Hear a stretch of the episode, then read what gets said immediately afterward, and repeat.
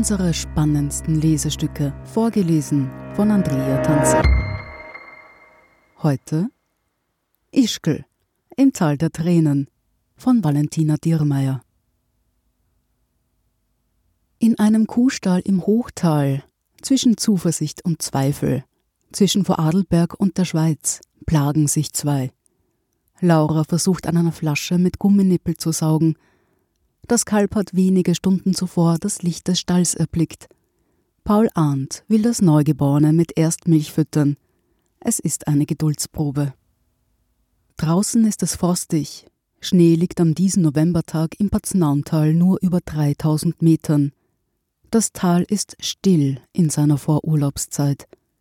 Am 17. Dezember sollte hier in Ischgl die Skisaison beginnen doch auch das erweist sich als Geduldsprobe.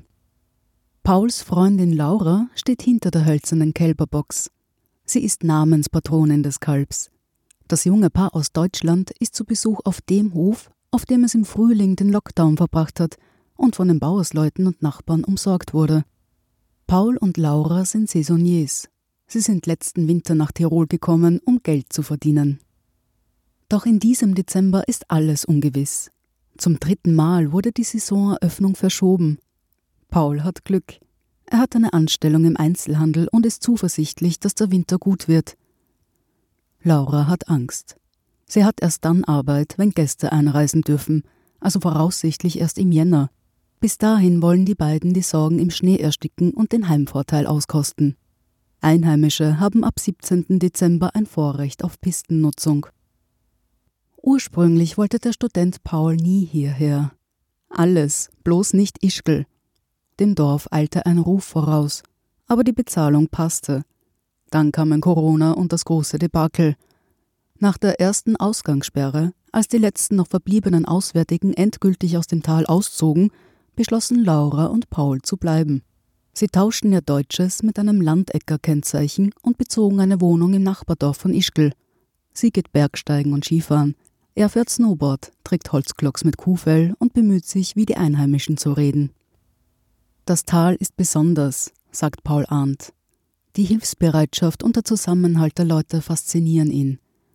Visionen und Mut haben Ischgl vom armen Bergbauerndorf zu einer der ersten Wintersportadressen der Alpen gemacht. Der Erfolg bringt Neider, das ist klar.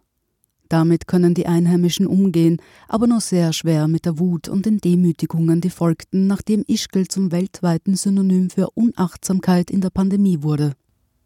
Das hat Paul Arndt Ende März zu einer Wutrede auf Facebook bewogen. Es sei nicht alles so, wie es geschrieben werde. Das musste er seinen Kumpels in Deutschland erklären. Die hätten ein verzerrtes Bild seiner neuen Heimat. Die Skipisten, die im Grenzgebiet Samnaun an den 3000er Bergen hängen, und die Postkarten-Panoramawanderungen bleiben in Geschichten über Ischgl meist unerwähnt. Das ist nicht erst seit Covid-19 so. Mallorca Tirols, Ballermann der Alpen, es sind diese Zuschreibungen, die Rudi Vogt so sehr verabscheut. Der ehemalige Vorstandsvorsitzende des Tourismusverbands hat eine Mission. Er will die schönen Seiten seines Heimatorts präsentieren. Zigmal hat er Journalisten auf Pressereisen geführt, auch jetzt, Mitte Oktober. Es geht auf einem Wanderweg durch den Matsch vom ersten Schneefall zum Berglisee. Zu dieser Wanderung in den Talkessel, wo sich das Blau des Himmels im stehenden Wasser spiegelt, hat der pensionierte Skilehrer schon die RTL-Moderatorin Birgit Schrowanger überredet. Die sei von der kitschig schönen Natur angetan gewesen im Bericht kam dann aber wieder nur das Partyleben vor. Rudi Vogt konnte dem Abre vor dem Ski nie viel abgewinnen. Schneller Suff, schnelles Geld. Einige wenige Betriebe im Dorf würden das große Geschäft machen, aber alle müssten die Kritik ausbaden. Doch dieses Thema, glaubt der Pensionist, habe sich jetzt eh erledigt. Der Tourismus wird sich verändern und mit ihm Nachfrage und Angebot. Mehr Klasse, weniger Masse, meint Vogt. Die Urlauber würden schon wieder zurückkommen. Viele schreiben regelmäßig. Ein deutsches Pärchen hat gerade Grüße von den Seychellen geschickt und die Frage, ob sie Silvester ein Zimmer bekommen können. Alle Stammgäste, die Rudi Vogt nach den vielen Jahren lieber Freunde nennt, muss er zum wiederholten Male vertrösten. Kein Skiurlaub vor dem 7. Jänner, frühestens. Das erste Mal bleibt Rudis Pension, die inzwischen Sohn Christian führt, über die Feiertage leer. Kein Weihnachten mit den Gästen, kein Gesang, keine Geschenkeübergabe. Ein trauriger Gedanke. Monat vor dem ursprünglich geplanten Saisonbeginn sind die Straßen in Ischgl leer. Das unterscheidet 2020 nicht von den vorherigen Jahren. Von Oktober bis in die zweite Novemberwoche ist Ruhezeit. Aus den Schornsteinen qualmt es. Vereinzelt ist Licht in den Erdgeschossen der Bettenburgen. Hektisch ist es nur auf den drei Großbaustellen. Parkanlage, Mitarbeiterhaus und eine Therme werden im Zentrum aus dem Boden gestampft. Vor den Hotels und Pensionen parken Fahrzeuge von Montagefirmen, die Umbauarbeiten erledigen. Die Krise tut den Projekten keinen Abbruch. Die Kontur Ischgls ist einem ständigen Wandel unterworfen. Das mag die Formel für den langjährigen Erfolg sein. Die Ungenügsamkeit ist Antrieb. Wir sind ein Volk, das alles perfekt haben will, sagt Rudi. Es gibt kein Haus, das dem Verfall überlassen wird. Aus einfachen Einfamilienhäusern oder Eindachhöfen wurden über die Jahrzehnte mehrstöckige Bauwerke. Sie hören Ischgl im Tal der Tränen. Nach dieser Werbeunterbrechung geht es gleich weiter.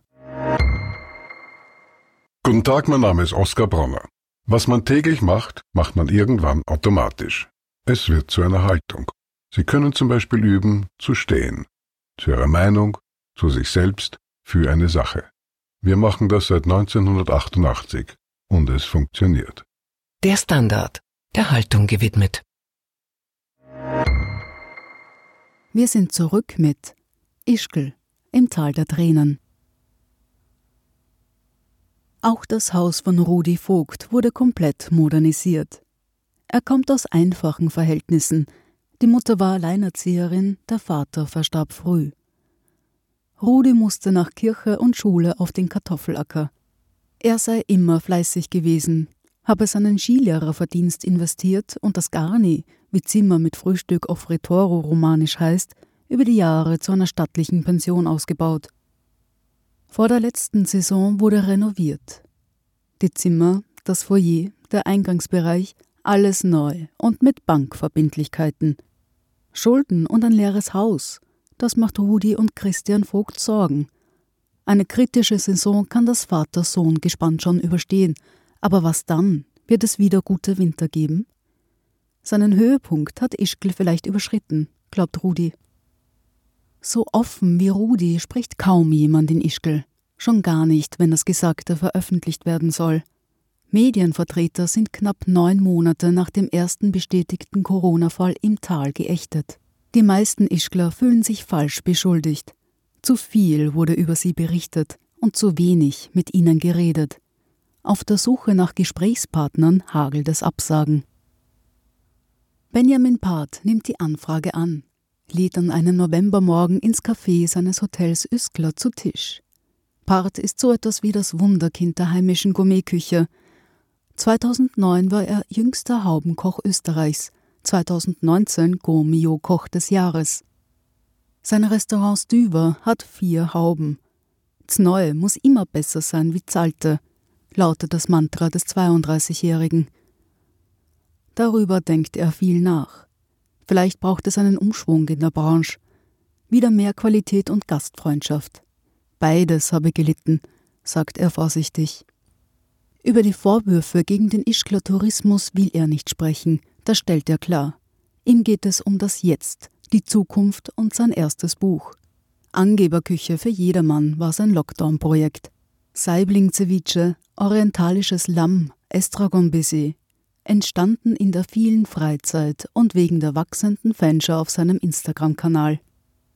Nun tüftelt er an einem Gourmet-Abholservice für den Heiligen Abend und Silvester.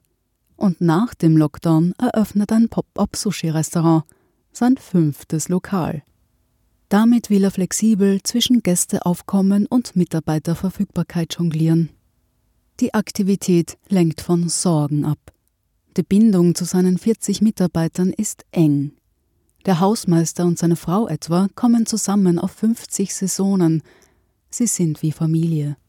Ob er alle Angestellten halten kann, wenn die Geschäfte weiter so schlecht laufen, steht in den Sternen. In seinem Boutique-Hotel ist es fast unheimlich ruhig. Keine Mitarbeiter, die aufräumen. Es liegt etwas Staub. Ein paar Kartons stapeln sich an der Bar und Lieferungen neben dem Hoteleingang. Für die Pandemiesaison wird in Sicherheit investiert. Periodische Mitarbeitertests, zwei Dutzend Desinfektionsspender und Wärmebildkameras, um infizierte Gäste ausfindig zu machen. Vielleicht seien seine Maßnahmen drastisch, aber Part will nichts und niemanden dem Virus überlassen. Covid habe alles verändert, die Perspektive, die Motivation und die Leute. Eines sei vielleicht gut daran, das Virus hätte die Ischgler in der Krisenzeit wieder näher zusammengebracht. Es ist so lange still im Kitzloch, bis zwei Jäger vorbeikommen. Auf der Hängebrücke, die die Schlucht überspannt, ist der Blick hinunter nach Ischgl am schönsten. Der Name kommt aus dem vorigen Jahrhundert, als die Bauern die Kitz in die Felsschneise trieben. Unter den Füßen donnert der Fimberbach talabwärts, vorbei am anderen berüchtigten Kitzloch, dem Lokal, dem europäischen Epizentrum der Covid-19-Pandemie. Bernhard Zangerl führt um das mehrstöckige Holzhaus vorbei an der Baustelle zum Lieferanteneingang. Neben der Waschstraße stapeln sich Gläserkörbe, auf dem Gang Merchandise-Artikel. Überall steht Kitzloch. Der Name bleibt am Haus. Das ist unumstößlich. Der hat inzwischen Werbewert und Historie. Anders als seine Nachbarn, aus ihrer Après-Ski-Bar Wedelalm wurde die Kaffeebar Wedelalm, will sich Zangerl nicht von der Bezeichnung Après-Ski trennen. Er schäme sich wegen des Namens nicht. Die Hüttengaudi-Atmosphäre gehöre zu Ischgl einfach dazu, sagt Zangerl. Das Geschehene ist ein Unglück. Mit Saisonbeginn gilt auf öffentlichen Plätzen und Straßen in Ischgl ein Alkoholverbot. Betrunkene Krawallbürsten von Reisebussen in Skiorte gekarrt sollen aus dem Dorfbild verbannt werden – Zangerl baut jetzt eine Terrasse im Freien, damit trotz der neuen Gemeindevorschriften gefeiert werden kann. An Einrichtung und Speisekarte ändert sich nichts.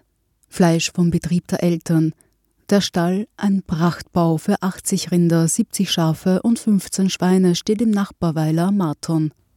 Landwirtschaft ist populär bei den Ischglern, dabei gibt es im Dorf kaum Höfe. Sie mussten den Hotels weichen. Die Ställe sind ausgesiedelt, die Arbeit dort ist ein Hobby ein Ausgleich zum Fremdenverkehr und derzeit auch eine Ablenkung in der Ungewissheit. Der begegnet Neo-Ischgler Paul mit Zuversicht. Der Winter kommt und es wird ein guter werden. Warum? Weil ihm der Bauer eine alte Volksweisheit verraten hat. Viele Wespen im Sommer machen einen guten Winter. Diese Hoffnung lässt er sich nicht nehmen.